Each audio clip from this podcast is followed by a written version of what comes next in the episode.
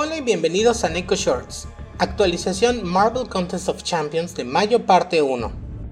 Las nuevas misiones nos traerán dos campeones nuevos, siendo estos Adam Warlock de clase cósmica y Moondragon de clase hábil. Estas darán inicio el 3 de mayo y terminarán el 7 de junio.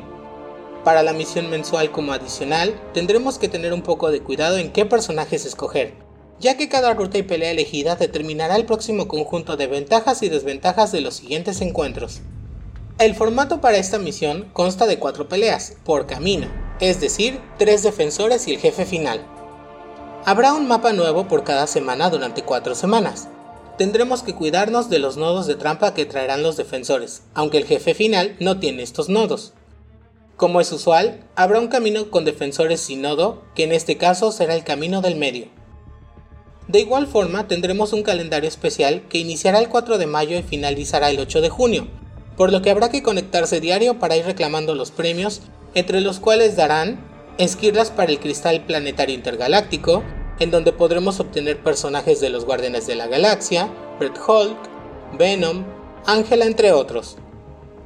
También como es usual, tendremos una misión individual, donde tendremos que derrotar o luchar con personajes específicos para ganar recompensas adicionales, como lo son un título, esquirlas de cristal planetario intergaláctico e ISO. En la semana 5 nos darán mejores premios como oro, fragmentos de catalizador básico grado 6, más esquirlas del cristal mensual y más. Sígueme en la parte 2 para que te enteres qué otros cambios traerá esta actualización.